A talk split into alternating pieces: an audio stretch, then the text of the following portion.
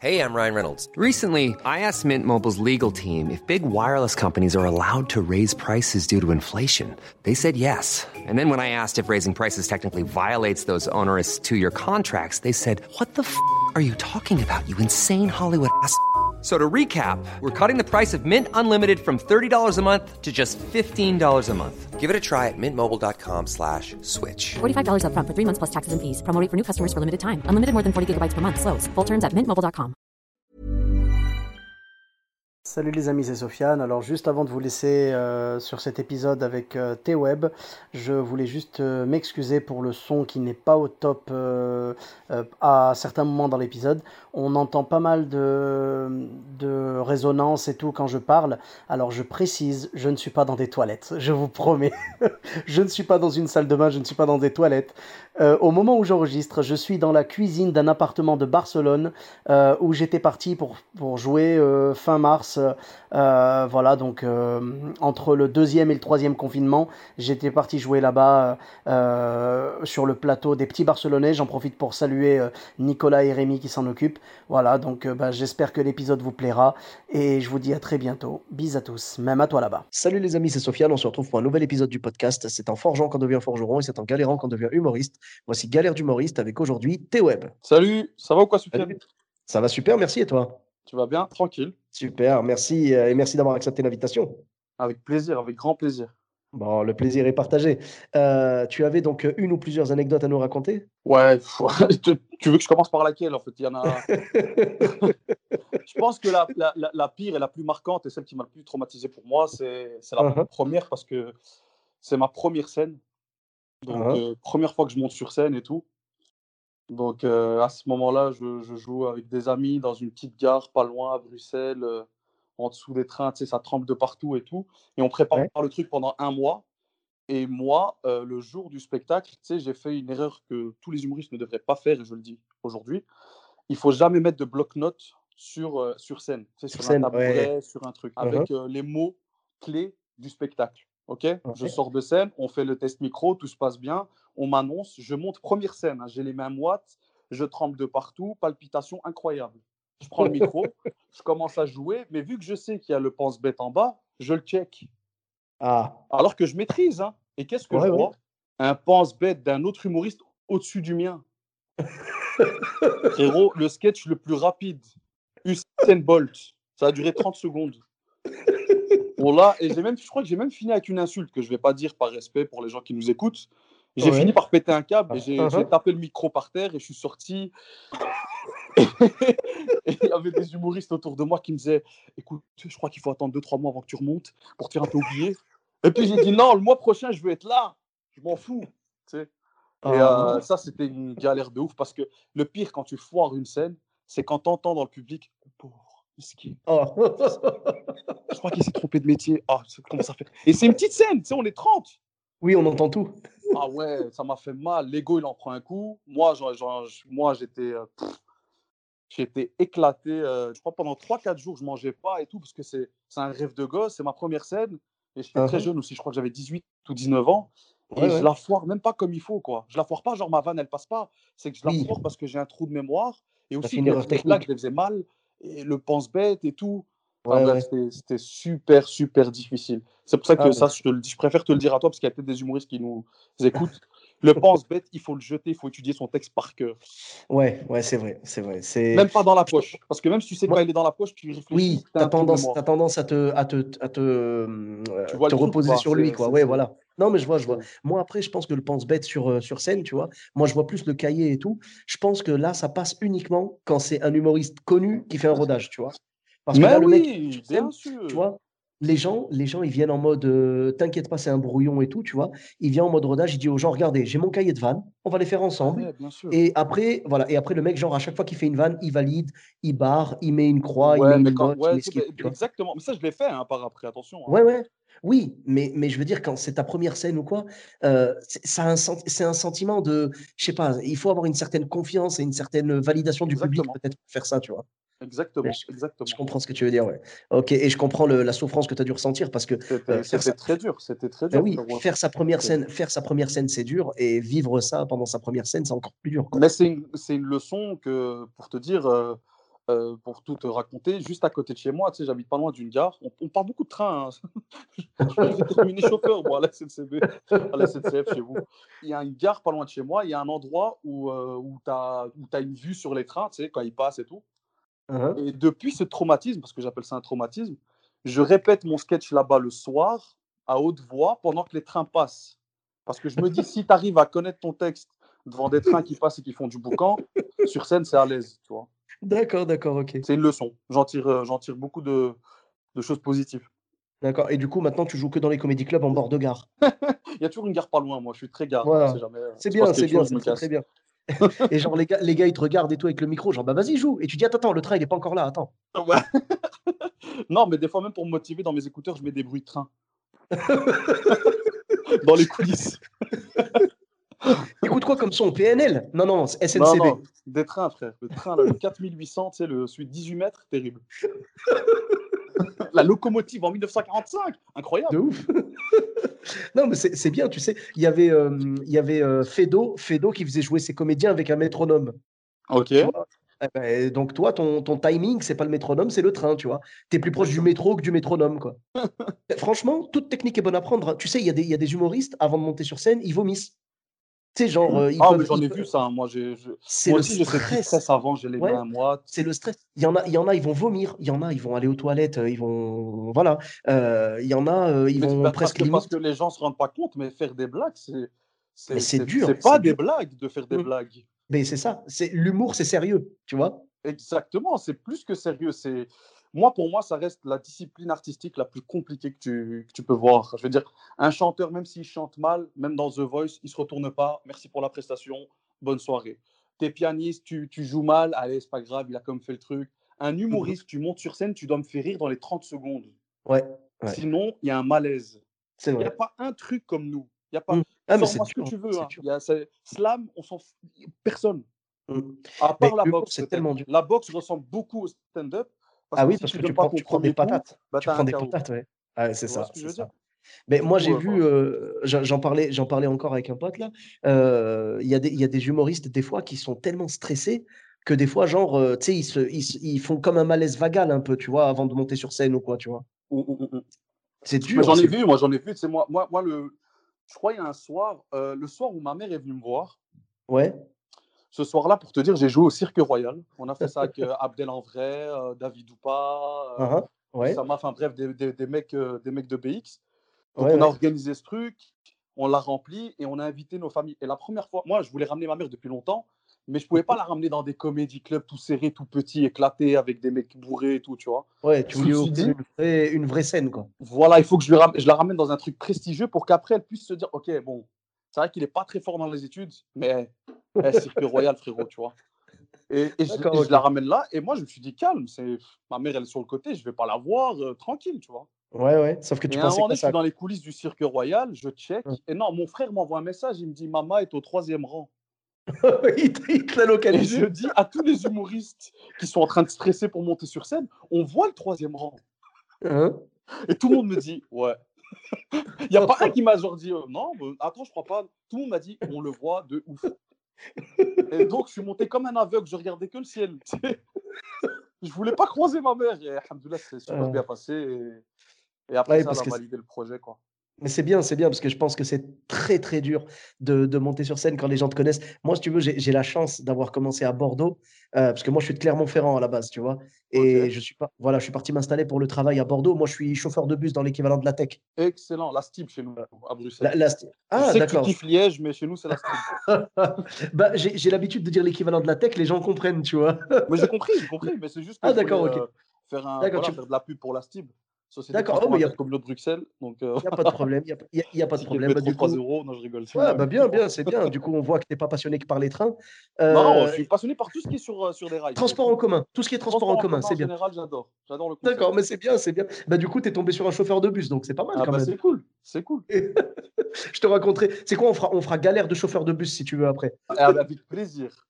Mais tu sais que j'en parle sur scène. Quand je monte sur scène, je raconte des anecdotes de ouf. Des, mais des trucs qui me sont arrivés réellement. Et je suis tellement content de ces blagues-là parce que c'est des blagues, j'ai rien modifié. J'ai raconté la vérité et les gens sont morts de. Mais ouais, mais ça, c'est que. Moi, je pense que c'est le secret du stand-up, c'est quand. Je pense pour moi, après, j'ai essayé, j'ai commencé comme tout le monde à faire des blagues sur le bled, sur le cousin un peu qui a un accent, Ouais, sur, tu sais, les trucs, heu, le mec du quartier qui sait pas bien parler, par sécurité, parce que tu as peur au début, tu vois? Et à un moment donné, Mmh tu te dis: «Bon, je vais aller chercher un peu plus loin, je vais essayer d'écrire des vrais trucs» et en fait, les vraies choses, heu, qui qui font rire le public doivent te faire rire d'abord toi.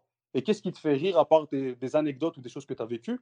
Après, je dis pas qu'il faut Mmh maquiller le truc, il faut le rendre accessible à tous, mais quand c'est sincère, ça marche parce que le stand-up, pour moi, c'est un synonyme de sincérité. C'est pas comme le Mmh. théâtre. Tu comprends ce que je veux dire?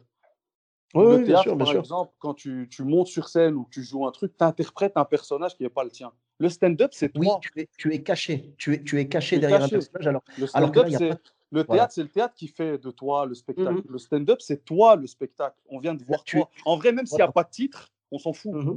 Tu comprends mh. ce que je veux dire? Faut se servir de de ce qu'on a et et donc je te disais la chance que j'ai, c'est que comme je suis chauffeur de bus, donc je suis parti après à Bordeaux et tout, la chance que j'ai, c'est que j'ai commencé le stand-up dans une ville où je connaissais personne. Donc Ah voilà. ouais, mais c'est ce que Et je voulais oui. aussi au Canada, moi. Exactement. Mais c'est ça.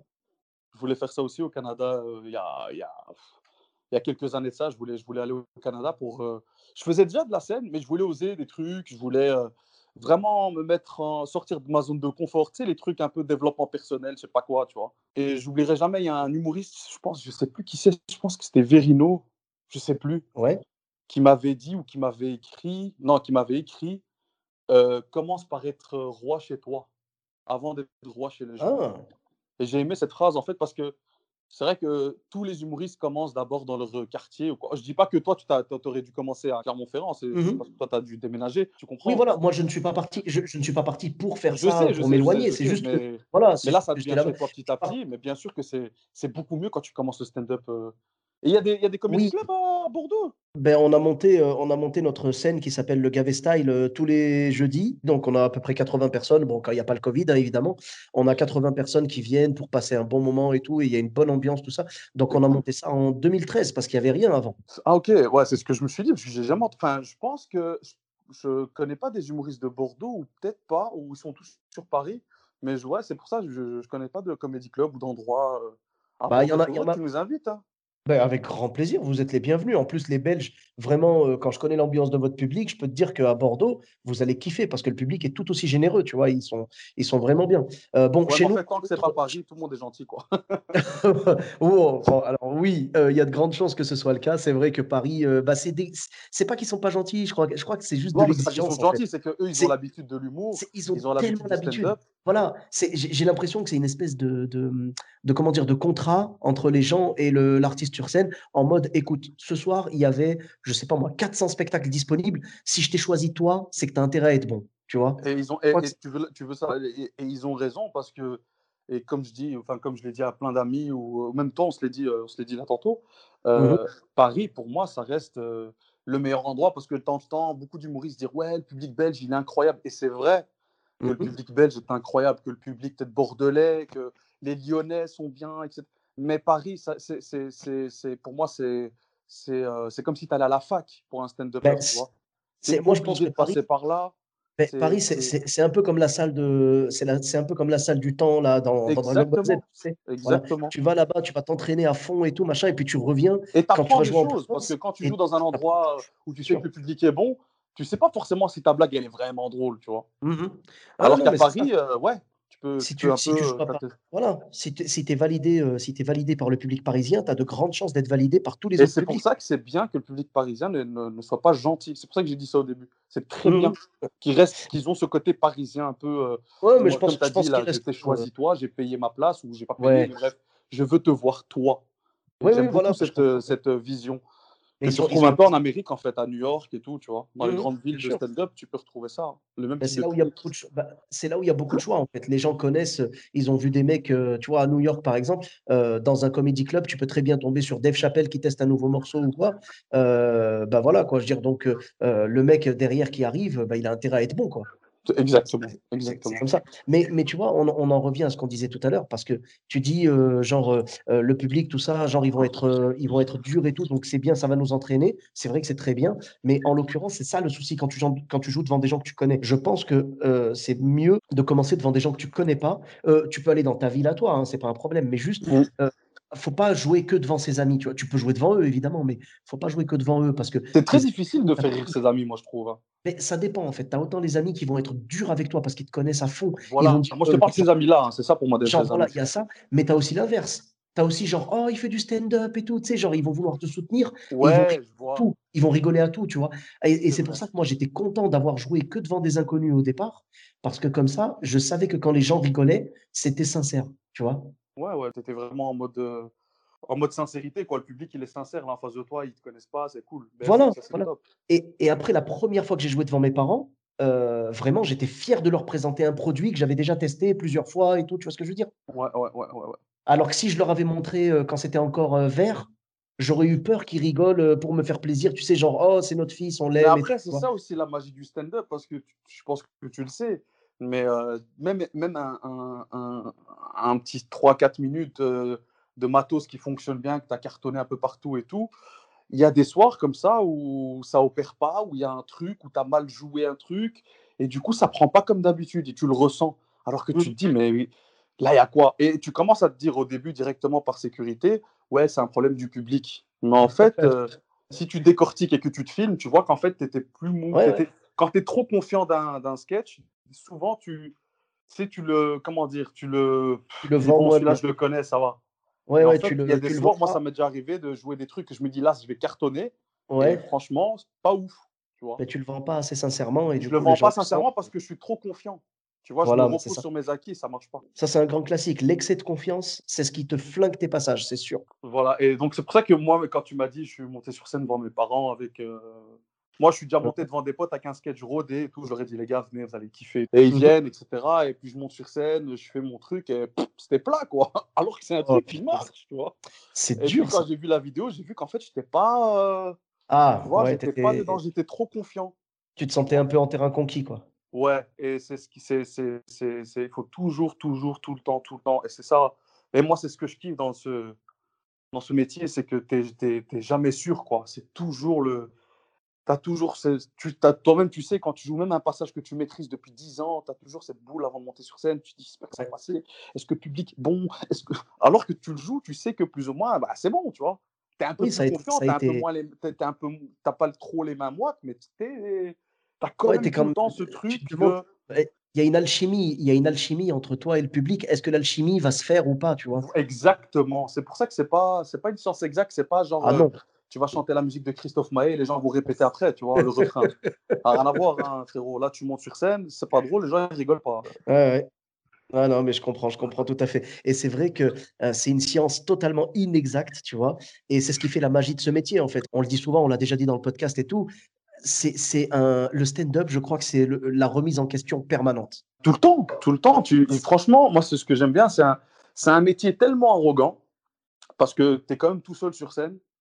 Tu prends un micro, tu Ouais, c'est un métier d'égo. qui peut faire 50 places comme euh, 500 places, 5000 places. Monter sur scène tout seul et faire un sketch. Et il faut avoir vraiment de l'assurance. Donc, quelque part, tu es un peu en mode euh, puissance, confiance. Mais en même temps, tu fais un métier où ton ego, tu dois le mettre de côté parce que tu sais très bien que dans les 30 secondes, si c'est pas drôle, ça fait mal à l'intérieur.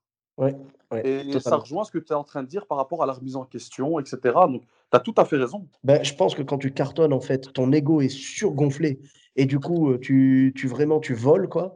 Et quand tu prends un bide, ça fait tellement mal, ça fait mal jusqu'à, jusqu'à, jusqu'au plus profond de ton âme et tu te remets en question, tu remets en Et question c'est ta bien parce que ça équilibre la jauge de l'ego, en fait, tu vois.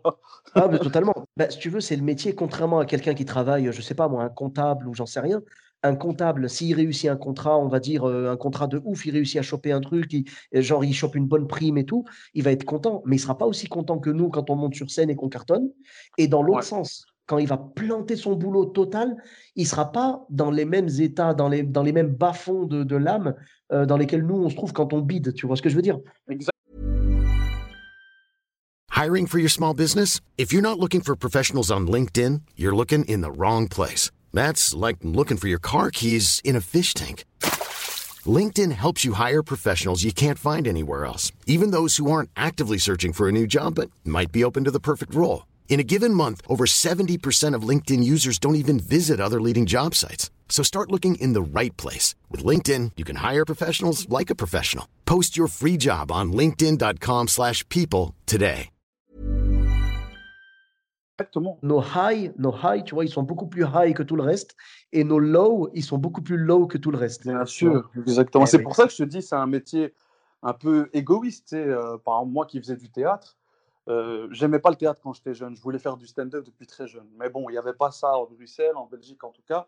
Ou en tout cas, il n'y a pas d'infrastructure euh, visible et connue, reconnue pour pouvoir aller faire ce genre de truc. Ou alors, il faut connaître un tel, faire la bise à monsieur. Enfin bref, c'était pas très disponible. Il n'y a pas de scène ouverte le mardi comme à Paris ou, ou ailleurs. Et du Mhm. coup, moi, je faisais du théâtre, mais ça me saoulait, tu vois, du coup, parce que moi, je voulais toujours euh, pas prendre de la place sur scène par rapport aux blagues ou quoi, mais j'étais tout le temps là en mode, euh, putain, je suis sur scène, je peux profiter pour tout le temps faire rire. Mais quand tu es dans une pièce de théâtre, tu peux pas tout le temps faire rire. Il y a des moments, voilà, il y a de l'émotion, tu sais, il y a des larmes, il y a ci, il y a Ouais, ça. il y a- il y a plusieurs palettes, euh, toute une Et, palette euh, d'émotions. Exactement, et tu as le metteur en scène en face qui te dit euh, Frère, euh, tu prends trop de place, va faire du stand-up. Mais j'aimerais bien, hein, mais il n'y a pas. Et en fait, quand tu dis tu prends trop de place, c'est comme si tu disais espèce d'égoïste. Parce que si tu prends trop de place, c'est que tu bouffes la place des autres. Ouais, ouais. Après, ça, on le voit surtout dans les, dans, dans l'impro, tu vois, ceux qui font de l'impro et tout. euh, quand tu les, quand tu les sens partir, euh, dès qu'ils sentent qu'ils ont chopé le public sur un truc marrant, ils vont continuer dessus, quitte à oublier les autres dans l'équipe et tout. Je crois qu'ils appellent ça d'ailleurs le cabotinage ou un truc comme ça. Après, je, je dis peut-être n'importe quoi. hein. Je sais que ça fait partie de l'impro et tout. Je crois que c'est le cabotinage, genre quand en gros, tu, tu veux juste placer tes vannes, quoi. Tu vois, genre tu, tu trouves une vanne, tu veux la placer, tu sais, euh, sans penser au bien-être de, de l'improvisation du groupe, quoi. Tu penses qu'à ta gueule, entre guillemets. Tu as pensé à un truc, tu veux le exactement ce que j'avais à l'âge de 16-17 ans dans le théâtre. Ouais, bah après, je pense que si j'avais fait du théâtre classique, j'aurais eu le même problème que ça. Moi, je suis arrivé pas, sur moi scène tard. euh, comme euh, Ouais. les maisons de quartier ont fait, mais Ouais, sauf que vu que j'étais le comique euh, du groupe, le Mhm. metteur en scène voulait me voir dans autre chose, tu vois. Il me parlait un peu comme ça, avec les yeux, les yeux un peu plissés, tu vois. Il me disait, ouais, je vais te voir dans autre chose là. Ouais, il donnait des rôles un peu bizarres et tout. des rôles à contre-emploi, quoi. Et je disais, ok, et le jour du spectacle, je changeais complètement le texte et je mettais que des blagues partout et ça le rendait malade. Et moi, j'avais mes rires et je rentrais chez moi, tu vois. Ah, c'est bien ça, c'est bien. Est-ce que tu as vu en stand-up le metteur en scène? Euh, écoute, je, je sais pas, parce qu'il il était très vieux quand même. D'accord. Je sais pas, je pense que là, surtout avec la, la, la pandémie, je, Oh mon Dieu. je pense pas que le spectacle, c'est ce qu'il a envie de faire là maintenant. Là, D'accord. Bah écoute, Non, on espère qu'il va bien. On espère C'est pas ma spécialité, attention. ça se voit, Il y a pas de... Ok, bah écoute, merci beaucoup. Tu avais une autre anecdote, je crois? Ouais, j'ai une anecdote en fait que j'ai vécue, je pense, avec euh, David ou pas, parce qu'on a écrit Oui. un. Il t'a raconté, je pense, un Il two-man m'a show. raconté. Oui, le Two-Man Show, le- Le l'arnaque du siècle. C'est pas, ouais, c'est pas une arnaque, c'est juste qu'on a entendu qu'il y, qu'il y avait un comedy club qui ouvrait. Et le patron, il nous kiffait parce que je pense qu'il nous avait vu sur scène ou je sais plus trop. Ouais. Mais il fallait passer par le manager des, des soirées. Et lui, par contre, c'était quelqu'un de très sérieux avec des contrats, tout ça, tu vois. Et euh, il vient chez nous et il dit Ok, vous voulez monter quand? On dit Ben là, là, quand vous ouvrez. Il dit On ouvre dans un mois. hein. On dit Ouais. Et puis Ouais. il dit Vous avez un spectacle Et là, David, je crois que c'est David qui dit Ouais, ouais, on a un two-man show. Et, et Oui, là, je oui. le regarde, je dis Ouais, ouais. Et on a signé un truc. tu vois Bien évidemment, quand je dis l'arnaque du siècle, je parle pas de la qualité de votre travail. hein, Ça, ça n'a rien à voir, évidemment. Non, Mais je veux dire. Ouais, c'est ouais, l'arnaque, c'est l'arnaque, si tu veux. Voilà, c'est le mensonge du siècle. C'est en mode, oui, on a un spectacle, on a un two-man, alors qu'en fait, c'était un 30-30, quoi. Exactement. C'était un Vous 30-30 avez, avec des veux, passages euh, voilà. ensemble. Et il a vite Euh, remarqué la supercherie, mais il se disait Bon, tant que le public kiffe, je m'en fous, tu vois. Voilà, tant que ça marche, c'est le plus important. Non, mais Mais c'est il y a un soir, Sophie, Ouais. Uh-huh. on- je crois qu'on avait, on avait, on avait joué un jeudi, vendredi, ça s'est super bien passé. Genre, il y avait du monde et tout, les gens ils rigolaient. Et genre, il y a un samedi, on a genre quatre réservations Ouais.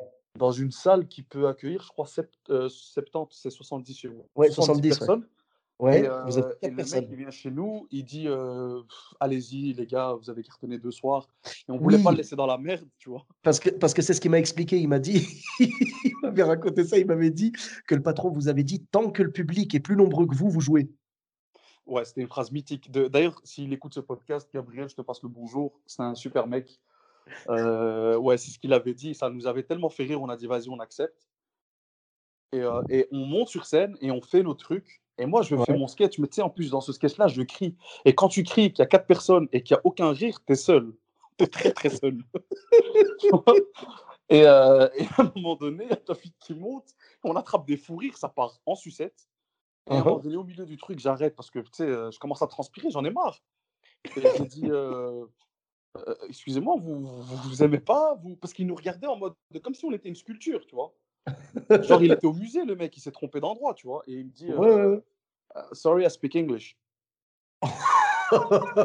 Je lui dis, ok. Et euh, et je vise la, la femme à côté. Elle me dit, yes, I'm from London. Et en fait, c'était un groupe de touristes anglais qui est venu manger parce qu'ils ont kiffé le menu, mais ils ne savaient pas que c'était un comédie club. Et, euh, et je crois David a continué en anglais ou un truc comme ça, je sais plus. Mais je Ah, sais que réussi. heureusement que j'avais arrêté le truc au milieu parce que c'était trop long. Il a réussi à les choper quand même. euh, David, anglais je pense, ouais, David, il a un niveau d'anglais qui est plus, plus, plus fort que moi. Après, ils avaient un ami qui parlait un peu français, mais qui comprenait pas les blagues parce que tu sais, c'est, il comprend pas le délire. Voilà, ouais, il y a du sens figuré, il y a des jeux de mots, il y a. Ouais, Exactement, tu vois. Et oui, On a joué à un moment donné un passage sur les feux de l'amour, mais bon, ça. Ils vont, fait, ils ont pas la référence, ils ont pas la référence. Ah Ouais, oui, voilà. d'accord. Je comprends, ouais. Après, ouais, peut-être que tu as bidé aussi parce que le train est pas passé à la bonne heure aussi. non, là, ben, je te jure, ça s'appelle le Comicar, c'était très loin de la gare, c'est pour ça. J'avais pas mes Mais oui, positives. Mais oui, pas tu n'avais le train qui passe comme ça. C'est peut-être les, c'est peut-être les vibrations, des rails qui se trans, qui, qui se propagent à travers le sol et qui font vibrer les spectateurs. Et du coup, ça fait vibrer leur diaphragme et ça les fait rire, tu vois. Ouais, pas- voilà, je sais pas. Il faudrait, faudrait que je cherche à par rapport à ça. Pas- Après, les écoute. mecs, ils ont pris le train pour venir. Donc, quelque part, il y a encore le train dans l'histoire. Ah, il y a quelque chose, il y a un petit truc, j'avoue qu'il y a un petit truc. truc, Bah, tu sais quoi? J'imagine qu'on te retrouve bientôt au Café de la Gare à Paris. Ah, J'espère, ouais, pourquoi pas. Je joue partout. moi. Moi, tu me Ce serait retrouves génial. partout. Oups, et pourquoi tu te prends la tête? Joue dans le train, directement? J'y j'y pense d'ailleurs, hein, tu sais, là. Mais tu sur sais la que- route tu sais entre que ça- Bruxelles et Paris, ça me fait une scène Mais- en plus. Mais de ouf, tu joues dans le Thalys. Et en même temps, je fais contrôleur, comme ça, je gagne un peu plus ma vie, quoi. Parce que bon, humoriste, c'est pas Ouais. trop la folie, quoi, tu vois. Bah, bien sûr, bien sûr, tu vois. Et puis euh, les gens, voilà, je veux dire, tu leur demandes de, de te payer, et puis il y a une petite partie, euh, une petite contribution au spectacle, plus une petite contribution pour les fraudeurs et tout. Ce que tu fais, tu joues, tu joues pour les, tu- non, mais tu joues pour les fraudeurs uniquement, tu vois. Donc si vous avez fraudé, pour les fraudeurs, c'est qu'on Voilà, va payer mais à c'est- droite. mais, mais c'est ça, parce que du coup, du coup, tu leur dis, écoutez, vous avez fraudé, maintenant, si jamais je bide, vous l'aurez mérité, tu vois. C'est pas un problème ça. Ouais. Et hop, tu joues, et puis voilà, c'est cool, ça peut être bien. Euh, mais tu sais que plus, vrai, tu sais que dernièrement, j'ai vu sur Facebook, là, il y, a des contrôleurs de train, là, quand ils prennent le micro, ils lâchent Ouais. des bonnes vannes. Hein. il lâche, il lâche des blagues, bien sûr. Mais sais faut pas négliger les contrôleurs de train. hein. Ah, mais certainement pas. Mais Ils au-delà de la vanne, hein. au- au-delà de la vanne, moi j'ai entendu parler de, specta- de spectacles qui se donnaient dans le train. Mais c'était il y a des années, hein, ça n'a rien à voir avec le Covid. C'était vraiment, il y, a, il y a des années, je te jure, je te jure qu'il y avait des humoristes qui montaient dans le train. Et genre, en fait, ça leur permettait de payer leur voyage ou je sais pas quoi. Enfin, c'est, euh, c'était un accord. euh, ouais, je te jure, en fait, ils étaient genre payés, euh, ils étaient payés par la SNCF ou je sais plus, et ils jouaient leur spectacle. Alors, si jamais des humoristes qui ont fait ça euh, écoutent le podcast, n'hésitez pas à m'écrire pour me donner plus d'infos. Mais c'est vrai que ça m'avait étonné. Genre, les mecs, ils jouaient dans le wagon première classe ou j'en sais rien, tu vois. Et ils Ça, jouaient comme ça avec un micro et tout. C'est dingue. Après, les trains d'époque, là, quand tu vois un peu les films un peu à la James Bond et tout, peut-être que c'était. Il y avait un côté un peu. Il y a un mec qui joue de la harpe, il y a un mec qui joue au violon, tu montes sur scène, hello everybody. Peut-être il y, a- il y a un truc qui donne, tu vois. Ah, Aujourd'hui, tu prends le train, il va à Bruxelles, tu peux te faire. euh, pendant que tu joues, tu te fais raqueter. Donc, je crois que c'est difficile. ben, c'est vrai, c'est vrai. Faut Avant, il y avait des petits rideaux, il y avait des petits coins privés, c'est un peu à la Harry Potter et tout. C'est ça. Tu ouvres le rideau, bonsoir, vous voulez des blagues? Voilà, ouais, il y a quelque chose. Aujourd'hui, frérot, c'est difficile. Hein. Ah, aujourd'hui, c'est vous avez même- votre ticket? Non, sortez d'ici, clochard. C'est ça, c'est ça. C'est difficile. Ah, Mais après, avec tout ce qui se passe avec le Covid, euh, ça m'étonnerait pas de voir des humoristes jouer dans des trains. Ah ouais, il y, en- bah, y en a, y en a qui l'ont fait euh, dans la rue, il y en a qui l'ont fait dans des métros. euh, Il y a de tout, tu vois. Genre, on a vraiment un Moi, je respecte ce genre de discipline parce que pour moi, euh, encore une fois, j'ai même moi pour te dire, parce que là, on parle des, des- des- galères de la scène. Une galère dont je te parle, on parle pas, c'est pas les bides, mais c'est des fois, tu joues dans des endroits, frérot. C'est, tu te dis, mais qu'est-ce que je fous là, quoi? On a comme Oui, c'est pas euh, adapté, c'est pas adapté à l'humour. dans des salles de mariage avec euh, une soirée spéciale euh, pour la construction d'un puits au Sénégal. Avec tout le respect que j'ai pour le Sénégal et pour le puits, c'est légitime et, et- et- j'étais pour ce genre de projet. Mais faire des blagues dans une salle où il y a des enfants qui courent, tu as l'impression d'être dans un mariage rebeu. Ouais, euh, Il y a une maman qui passe avec un gros plateau et un aluminium au-dessus qui dit c'est chaud et toi tu fais Mm. des blagues. Je pense qu'il y a Ouais. un minimum de conditions et de considération. Tu comprends ce que je veux dire? Dans le sens Oui, où oui, bien sûr, bien sûr. je pense qu'aujourd'hui, tu peux. Et il y, a y certains organisateurs qui ne comprennent pas parce que bah, tu es un clown, mais comment ça? Non. Oui, ben oui, oui, oui. Ils se disent, ils se disent, tu dois être capable de te servir de Bah tout ouais, ça. Attends, et ils rentrent dans ton, dans ton, dans ton métier. hein. Mais attends, t'es humoriste ou t'es pas humoriste? Oui, ah, ils- oh, oh. Genre, ils te provoquent. toi, mais bon, Ouais, c'est pas ça, grave, ils ne comprennent pas. Mais je pense qu'aujourd'hui, euh, c'est un art à part entière. C'est plus un truc qu'on joue dans le métro ou dans le train, tu vois, avec tout le respect que j'ai Oui, pour ces bah gens. oui, et heureusement qu'ils l'ont fait parce que c'est peut-être grâce à eux qu'on en est là aujourd'hui. Mais aujourd'hui, bien il sûr. faut une bonne acoustique, il faut un bon délire. faut que les gens soient assis, qu'ils écoutent, Assis, qu'ils- même qu'ils s'ils ne mangent. mangent pas, qu'ils ne mangent pas, voilà, pendant le spectacle. qu'ils ne vois. mangent pas. Après, j'ai déjà joué dans des comédie clubs où ils mangeaient, mais le patron a fait attention au couvert, ils étaient en bois, enfin, je sais plus c'était comment, mais tant que ça ne dérange pas, voilà, tu vois, frérot, jouer dans des chichas, c'est pas possible. On l'a fait. je l'ai fait, je l'ai fait. Dans une chicha, je vais pas donner le nom de la chicha, sinon frérot, il va, il va être. euh, Je sais pas s'il va écouter, mais voilà. Euh, D'accord. jouer dans une chicha, tu sors de là. t'as un- En plus, je fume pas la chicha, moi. Donc, ouais.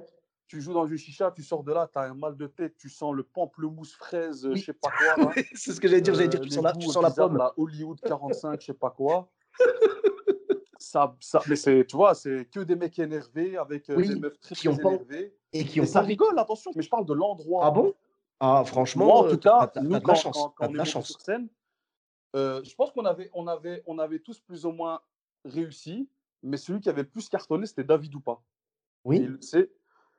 Parce qu'ils l'ont vu, Ouais. sais, il, il portait, je crois qu'il portait même des lunettes ce jour-là, un petit blanc qui monte. Et ils ne connaissent Ouais. pas David, parce que David, il a grandi à Saint-Gilles. Oui, C'est un Oui, David. de Bruxelles. L'avantage qu'il Il a, c'est que, ouais, ouais. marocain. Oui, voilà, bah oui. Et puis lui, il, est, il, a, il a la double culture maintenant, tu vois, vu Voilà. qu'il est marié avec une femme euh, marocaine et tout. euh, C'est c'est c'est ça, en fait, si tu veux, c'est un peu un infiltré, entre guillemets. Donc, C'est- il voilà, avait, exactement. il David, il est, il avait est cette fraîcheur, scène, il avait cette fraîcheur. fait ça. Et ouais. Frérot, jouer dans des chichas, c'est c'est un concept, attention, hein, on, on l'a fait. C'est Ouais. Moi, j'ai commencé, ma première scène, c'était une chicha. c'est un délire, hein. Je, je te jure. Mais l'avantage, c'est qu'une fois que tu l'as fait, pff, t'as plus peur, tu vois. exactement. Mais c'est très, très dur. Ben, franchement, respect à hein, parce que... ici à Bruxelles, la vérité au début, vu qu'on n'a pas toutes les scènes qu'il y a à Paris, je veux dire, on n'a pas de, de comédie club euh, avec un public averti, etc. On a joué dans des trucs, frérot. euh, on a joué dans des, dans des maisons de jeunes où les gens, ils en avaient rien à foutre, avec des lasers dans les yeux, dans des Oh, quartiers difficiles, dans des chapiteaux. Euh, à Bruxelles, franchement, et je pense que même les gens de province, on est rodés, tu vois. mhm. Dans le sens où moi j'ai déjà joué, euh, avant de monter sur scène, il y a un mec devant moi, il était en train de se faire assassiner, quoi. Pas assassiner, genre, à- genre il avait des lasers dans les yeux, des... t'es pas t'es pas Oh. drôle, dégage. Ça. non, c'est chaud. Difficile, tu vois, c'est très difficile. Mais tu mets pas des lasers dans les yeux comme ça, enfin, je sais pas. Ah ouais, mais après t'entends le mec de la sécu qui va chez eux, puis t'entends, qu'est-ce que c'est mon quartier, tu vois, des trucs comme ça. Ah ouais, euh, d'accord. Ah ouais, ouais, ouais, on a, on a joué dans des endroits. Je citerai pas le quartier, je dirais rien sur ça, mais c'est, pas. Donc après, quand tu joues dans une chicha, tu dis ça va. Non, non, mais je comprends, je comprends. Écoute, on, on embrasse, on embrasse les gens de Molenbeek, il n'y a pas de souci. Il n'y a pas que Molenbeek à Bruxelles, parce que vous, les Je Français, vous plaisante, évidemment. C'est pour Ah, le cliché. Tu sais, tu sais, en France, quand tu dis Molenbeek, les gens connaissent, tu vois. C'est juste pour le cliché, je déconne, hein, évidemment. Bien sûr, je connais. Je connais pas du tout. Hein. euh, Une semaine euh, après, euh, je crois, ce qui s'est passé, tu avais tous les rappeurs français qui disaient J'ai des frères Molenbeek. Molenbeek, euh, voilà, c'est des gars bien, euh, pour faire genre, ouais, j'ai de la, de la street crédibilité. Ouais, Zama- voilà, de la street cred, c'est ça. C'est ça. le Molenbeek, il fait bon vivre, il y a, du... bon, il y a Ah. beaucoup de thé à la menthe et de Mais il. Mais il y a de tout, il y a de, il y a de tout, tu vois. Moi, moi, ma vanne, quand je vais en, quand je vais en Belgique, en fait, je fais une vanne. Je dis tout le temps, euh, tu vois, je commence et tout. Et je dis aux gens, euh, je suis vraiment content de venir jouer en Belgique et tout. Je me suis renseigné un peu sur votre pays. Et je sais que vous êtes divisé en deux parties, euh, la Flandre et le Maroc, tu vois. Et du coup, et les gens, tu vois, ils déconnent et tout. Tu sais, je rentre pas dans le détail de C'est Molenbeek vrai et tout, y a tu une vois. forte communauté marocaine. Même moi qui C'est est tunisien, je suis... j'ai grandi qu'avec des Marocains. Bah, j'ai grandi aussi avec des Congolais, des Turcs, des Albanais ouais. et tout. Il y a, il y a une Mais, grosse euh, communauté marocaine, surtout à Bruxelles, surtout à Bruxelles, tu vois. Frérot, ils sont 300 000 déclarés. hein. Ça, c'est ce qui est né sur le territoire. hein. Oui, c'est hors taxe, hors sont taxe. plus d'un million. hein. C'est comme les Chinois, mais les Marocains à Bruxelles. Il y en a partout. c'est clair. Tu lèves un pavé, il y a 7 Marocains. Mais de ouf, de ouf. Surtout que mais- moi, mais je, le- je le dis aux gens, tu sais, je leur dis, je suis désolé pour ce cliché, mais la première fois que j'ai débarqué à, à Bruxelles, je suis, je suis arrivé à la gare du Nord, juste à côté de la, de la rue de Brabant. Tu vois Ouais, bah oui, bah oui. Donc, Bah oui. rue, rue de Brabant, laisse tomber, je te jure, je me croyais au bled. J'attendais juste le mec, tu vois, tu sais, genre qui vend de la javel dans la rue Jabil, tu sais, j'attendais qu'il Ouais, appelle ouais, ça. clairement. Je me Il sentais, manque je me juste, sentais franchement, ce qu'il manque à Bruxelles Il manque une Vas-y. plage. C'est vrai. Et C'est bon, vrai. là, on sera au bled, il y aura le calcaire, Ah, il y c'est- aura tout. Même, en, même comme en Tunisie, en Algérie, au Maroc, Mhm. il manque que Vous ça, êtes- tu vois. Vous êtes à combien de kilomètres de la plage, à peu près? On est, ouais, nous, c'est la mer du Nord. hein. Pour moi, j'appelle pas ça une plage, j'appelle ça une bouche d'égout. mais euh, euh, bah attends, tu nages avec des mouettes mortes, des couches, frérot. euh, c'est pas, c'est pas Saint-Tropez, quoi. Donc, euh, Ouais, j'avoue que c'est pas la on est même ambiance. à quoi Une heure et une, une- allez, un bon deux heures. Ça s'appelle Ostende chez nous. C'est Ostende. Ah, d'accord, stand, ouais, j'en avais, j'en avais entendu parler. ouais. D'accord, ok, Ouais. non, c'est deux heures, ouais, on va dire l'été pour te faire plaisir une fois, tu peux y Ouais, aller. non, attention. Ouais, la Deux heures, ça va. euh, tu nous retrouves tous là-bas en été quand il fait un peu chaud. Ah, c'est bien, c'est bien, Sinon, il y a des chose. très beaux lacs aussi en Wallonie. T'as, Ah. euh, putain, j'ai oublié le nom, mais bref. T'as euh, Dist. C'est pas en Wallonie, ça, c'est en. Flandre. Non, je connais, je, connais- je connais- je connais pas du tout. Coxy, t'as Lac de l'Odeur. Voilà, Lac de l'Odeur qui est un très très beau lac. Bon, c'est interdit de nager là-bas, mais bon, les Bruxellois connaissent. Et euh, c'est des endroits, je te jure, tu vas là-bas, tu dis c'est pas possible. Je suis au Népal, je suis en Inde, c'est c'est pas, la Belgique. Ben, je te jure que c'est la Ah, Belgique. c'est bien, c'est bien. Ah, c'est bien euh, d'avoir des petits coins comme ça. Bon, ben, en tout cas, euh, merci, merci beaucoup, euh, merci beaucoup pour toutes ces anecdotes et merci pour euh, ces, ces belles histoires et cette, ces, ces réflexions un petit peu sur le stand-up. Ça fait plaisir de, Merci à de toi, un Merci à toi de faire avec ça. grand plaisir. J'ai hâte, j'ai hâte de pouvoir te voir sur scène. On m'a beaucoup vanté. Franchement, Inch'Allah, Inch'Allah, cette situation. et Eh ben, franchement, j'ai hâte de voir ça parce qu'on m'a beaucoup dit de bien de, de toi dans l'épisode avec Jimmy Vandal notamment. Et vraiment, j'ai. Big up à Jimmy. Un big up à Jimmy. hein, franchement, Le ça m'avait fait vautour de l'humour, moi je l'appelle. Mais c'est, oui, oui, c'est, je, je crois que sa page, c'est Jimmy le vautour ou un truc comme ça. Mais je te demande, lui, tu verras, c'est un surnom qu'on lui donnait moi et David parce que c'est c'est le vautour de l'humour. quoi. C'est sale, mais qu'est-ce que c'est drôle. On embrasse, on embrasse le vautour de l'humour et tous les rapaces de l'humour. Il n'y a pas de souci, avec sûr. grand plaisir. Et où est-ce qu'on peut te en retrouver tout du cas, coup, sur les réseaux sociaux? tu fais. Ben, Merci, merci à toi, merci à toi, avec grand, grand plaisir. Voilà, j'ai écouté un peu ce que tu faisais, c'est cool, franchement. C'est gentil, Euh, merci. Et donc, où est-ce qu'on peut te retrouver sur les réseaux sociaux? Alors, euh, moi, c'est T-Web, très simple, T-H-E-W-E-B, avec des chapeaux circonflexes sur les E, s'il vous plaît. C'est un Ok. prénom et pas un blast de rap. Euh, donc voilà, tu peux me retrouver sur euh, Instagram et Facebook. Je suis pas très Twitter, je m'en fous. D'accord. euh, et donc Chaîne voilà. YouTube peut-être? Pas encore, pas encore, ça va arriver bientôt. Ok, bah avec grand plaisir, on suivra ça. Euh, bah, nickel. Pour ma part, vous me retrouvez également sur tous les réseaux sociaux, donc Sofiane et Taï, E de TAI, sur Facebook, Twitter, YouTube, Instagram et TikTok. N'hésitez pas à laisser 5 étoiles et un commentaire sur Apple Podcast et sur Podcast Addict. Je vous dis à très bientôt pour un nouvel épisode. Bis à tous, même à toi là-bas.